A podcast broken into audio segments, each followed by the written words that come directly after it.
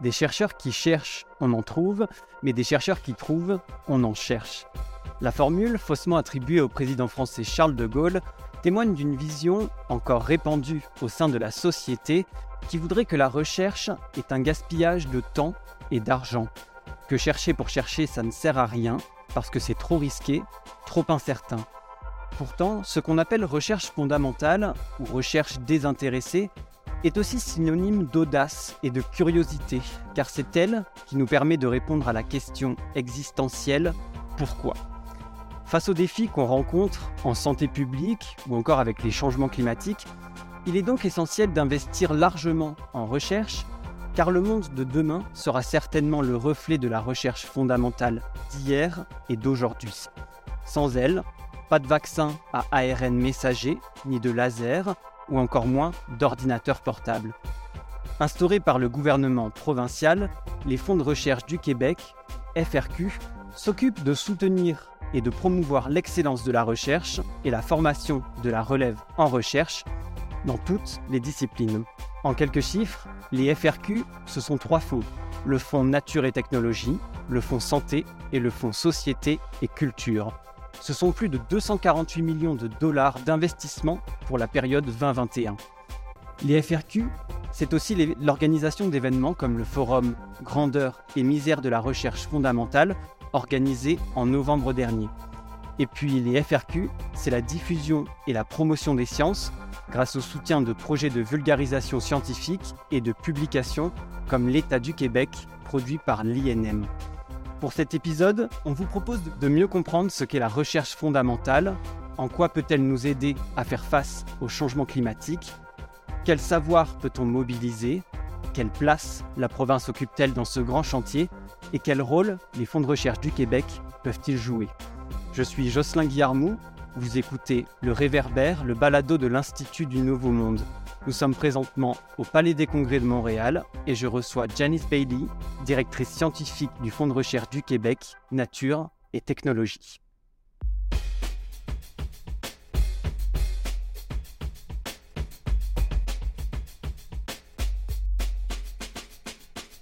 Janice Bailey, bonjour. Vous êtes directrice scientifique du Fonds de recherche du Québec, Nature et Technologie. Mais avant ça, vous avez travaillé pendant plus de 25 ans en santé environnementale et santé reproductive. Je le disais, au FRQ, vous soutenez de, façon continue et dans une perspective de long terme la recherche, euh, la recherche fondamentale. Mais alors, de quoi est-ce qu'on parle? C'est quoi la recherche fondamentale et pourquoi c'est si important de la soutenir? Vous, avez bien euh, parlé de la recherche euh, fondamentale dans votre introduction. Donc, c'est la recherche qui est libre, qui est vraiment la recherche qui découvre, une recherche qui est euh, poussé par la curiosité euh, pour comprendre pourquoi quelque chose fonctionne d'une telle façon ou comment quelque chose marche. Donc, il n'y a pas nécessairement une utilité dans le court terme pour ces connaissances, quelque chose pratico-pratique. Cependant, il est important parce que cette recherche fondamentale mène à répondre à toutes sortes de questions. C'est vraiment comme la bibliothèque qui va nous ramener avec les informations qu'on va chercher par la suite. Il est important à financer la recherche fondamentale parce que ce sont ces connaissances qui sont plus tard appliquées puis utilisées dans les innovations qui sont commercialisées et donc utilisées pour le bien-être euh, social ou euh, en industrie ou quelque chose comme ça. Donc, c'est très important. Et c'est vrai qu'on a souvent cette idée que, la recherche fondamentale s'oppose à la recherche appliquée, mais peut-être pas tant que ça. Euh, si je comprends bien, les deux sont, sont complémentaires en fait. Absolument, un amène à l'autre.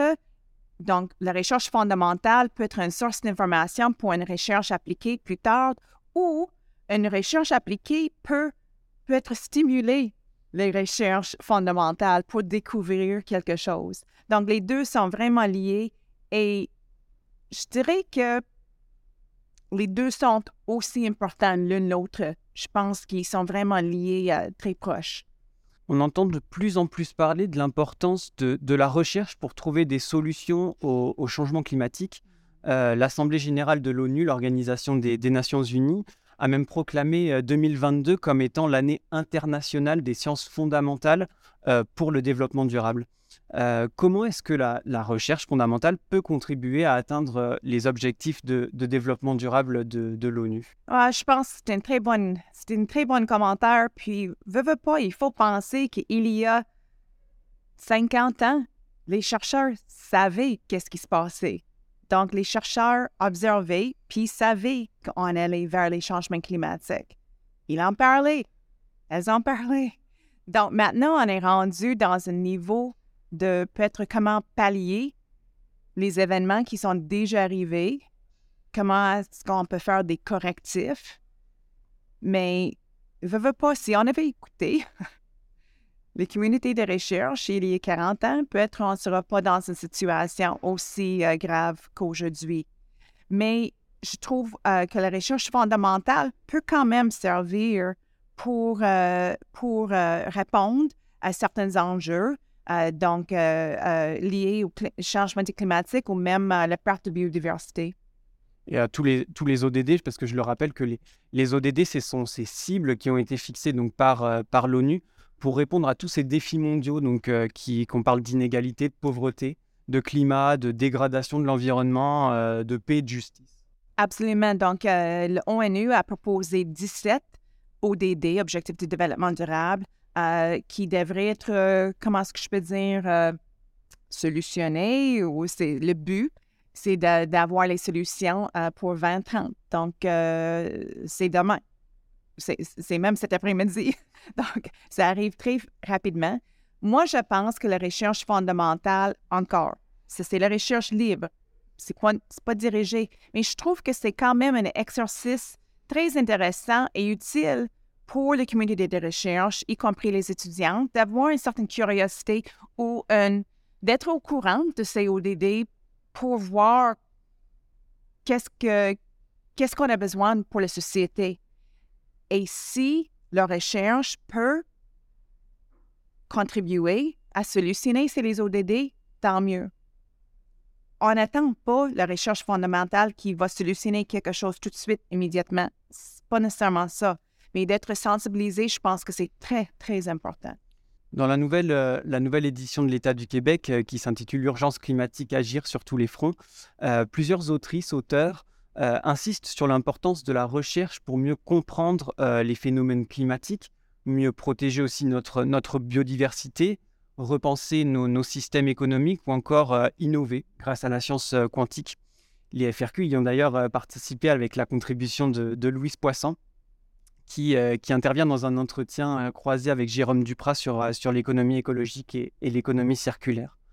Concrètement, comment est-ce que ça se vit sur le terrain euh, comment est-ce que la recherche fondamentale peut participer à mieux connaître le vivant, mieux, protéger nos ressources euh, et peut-être repenser nos façons de faire très concrètement? Je pense que juste de comprendre comment peut être les changements, ça, quelque chose de simple, comment les changements météorologiques influencent l'agriculture.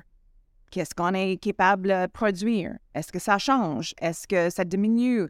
Euh, j'ai pu comprendre que peut-être on est capable euh, à produire euh, les pêches plus proches de chez nous, tandis qu'avant, c'était beaucoup plus dans le sud. Donc, ça, c'est quelque chose peut-être positif, mais c'est un changement quand même. Mais aussi, comment est-ce que le changement, je pense que quelque chose, la recherche fondamentale, c'est très important aussi de comprendre l'impact de certains produits chimiques, qui ont été utilisés dans le passé, quels sont les, impacts aujourd'hui, maintenant. Mais c'est la recherche fondamentale chimique ou biologique qui, qui décrit qu'est-ce qui se passe, puis après ça, dans le plus, plus grand contexte de changement climatique, on est capable, peut-être, c'est comme une casse-tête, on est capable de trouver les morceaux, puis, puis mettre ça ensemble pour, pour trouver des solutions ou comprendre.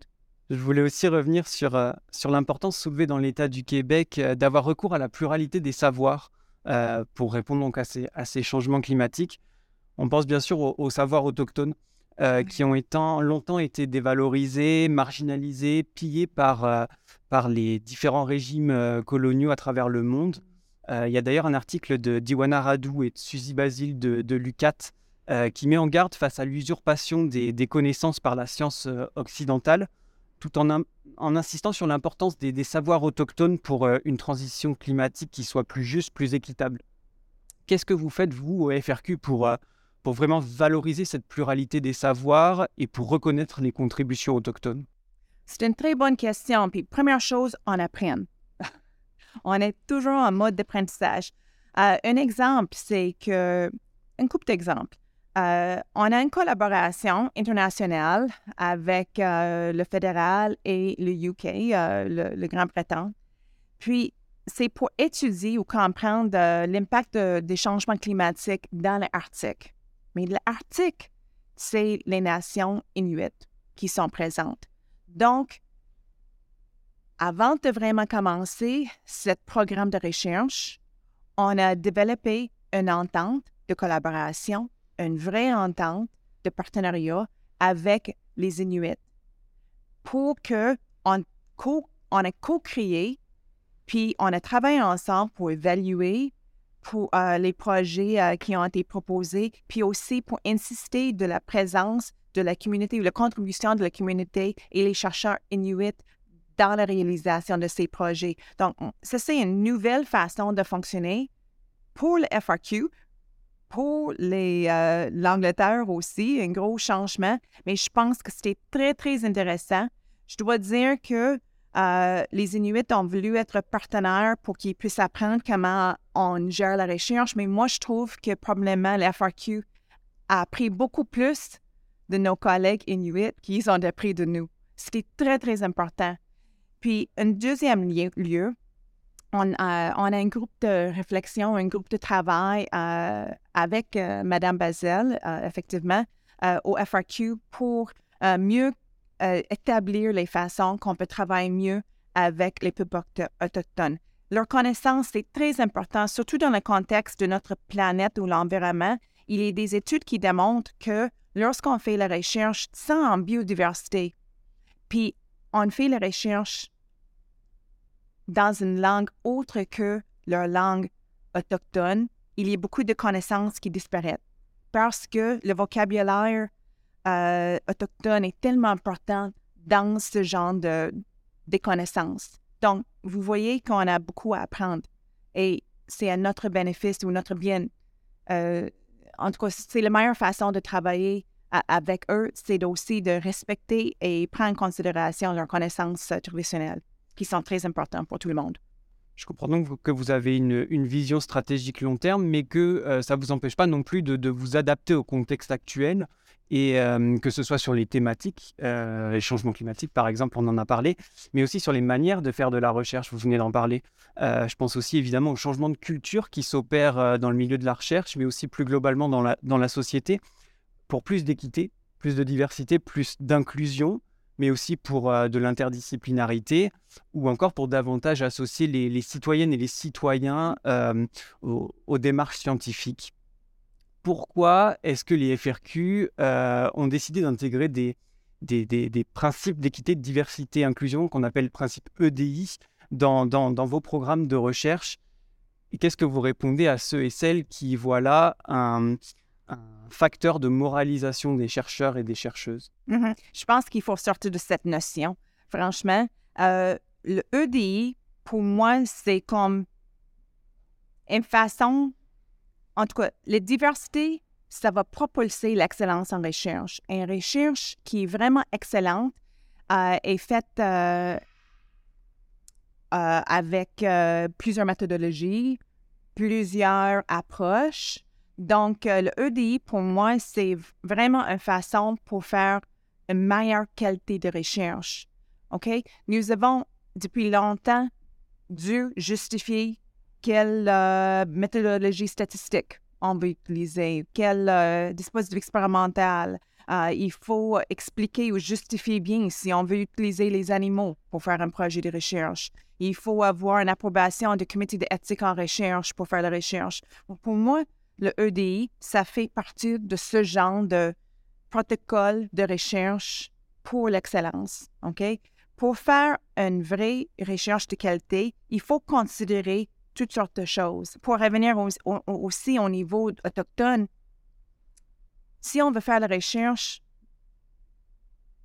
chez les forêts, je pense que ce sera très intéressant d'inclure aussi les visions, les commentaires des communautés autochtones qui vivent depuis des années, des années, des années dans, ce, dans ces régions. Donc, je pense que le EDI, ce n'est pas nécessairement par rapport à qui fait la recherche, mais c'est la méthodologie ou les sciences en arrière de ça. OK? Donc, c'est pas, pas, pas, ça veut dire que le EDI, ça veut dire que chaque groupe de recherche devrait avoir un homme puis une femme. C'est pas ça. C'est la façon qu'on fait la recherche. Donc, c'est ça, il faut sortir de cette, cette notion incorrecte de EDI en recherche. C'est vraiment pour l'excellence. J'entends bien aussi cette idée de, de l'importance d'intégrer les, savoirs expérientiels. Euh, comment est-ce que vous faites au FRQ pour favoriser ce lien entre, entre science et société? Euh, Pourquoi est-ce que c'est important de, favoriser l'engagement citoyen, la littératie scientifique et les, sciences participatives? Oh, c'est une grosse question. Donc, euh, avec au FRQ, on a plusieurs façons d'encourager les maillages sciences et société. Donc, un qu'on vient de lancer euh, cette semaine, effectivement, c'est un nouveau programme dans le contexte des zones d'innovation qui a été mentionné dans la stratégie de recherche et d'innovation euh, par euh, le gouvernement du Québec l'année passée.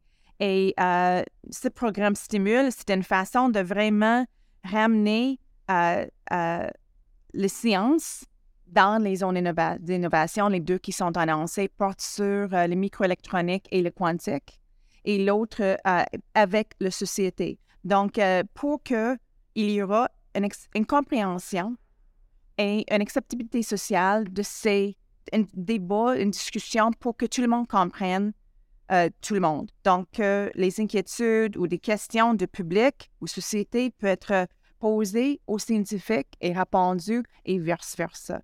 Donc, je pense que c'est très important parce que les désinformations, ça peut faire mal aussi. OK? Lorsqu'on dit qu'il y a 30 ans qu'il n'y ait pas un changement climatique, voyons, on n'a pas arrêté. Puis maintenant, on est rendu dans une situation de crise. Un autre exemple, je trouve, euh, peut être un petit peu controversé, mais de façon scientifique, euh, les OGM ont été vraiment euh, en tout cas touché avec une très, très, très mauvaise réputation, je pense, parce que le grand public, la société, n'était pas informé. C'était une façon d'introduire quelque chose tellement inconnu de mauvaise façon par l'industrie euh, dans une époque, il y a peut-être 30 euh, ans ou 40 ans, quelque chose comme ça. Moi, je pense que si les OGM ont ont été introduits de façon responsable, euh, un genre de co-développement euh, euh, d'une façon de. Des discours. Ça, on serait dans une place différente maintenant. Et je parle des OGM, je dis c'est controversé parce qu'il y a beaucoup de gens qui les aiment pas, mais je pense que le consensus scientifique mondial, c'est que les OGM sont importants et utiles et sécuritaires. Mais maintenant, on est rendu dans une une, situation où on ne peut pas utiliser les OGM comme prévu. On travaille avec d'autres choses. Mais la désinformation, c'est tellement important. On avait tous vu ça avec, avec la pandémie.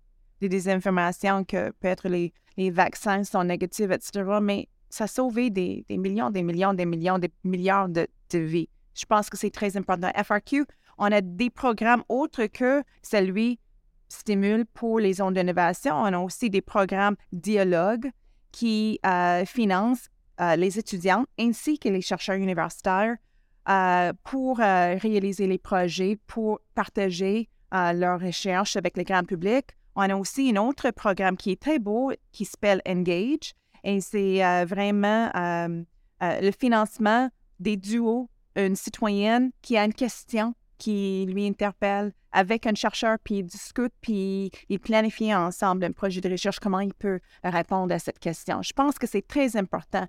Et les savoirs, c'est le pouvoir. Donc, le plus qu'on sache, le plus fort nous sommes comme société. C'est, c'est pas trop simplistique à le dire comme ça. Janice Bailey, merci beaucoup d'avoir allumé notre euh, réverbère. Pour poursuivre ces réflexions, je vous invite bien évidemment à lire l'État du Québec 2023 et à suivre les activités des FRQ. Cet épisode a été rendu possible grâce au Fonds de recherche du Québec et il a été produit par l'Institut du Nouveau Monde et le Palais des Congrès de Montréal. Les épisodes du balado de l'INM sont disponibles sur notre site internet inm.qc.ca ainsi que sur toutes les plateformes d'écoute en ligne.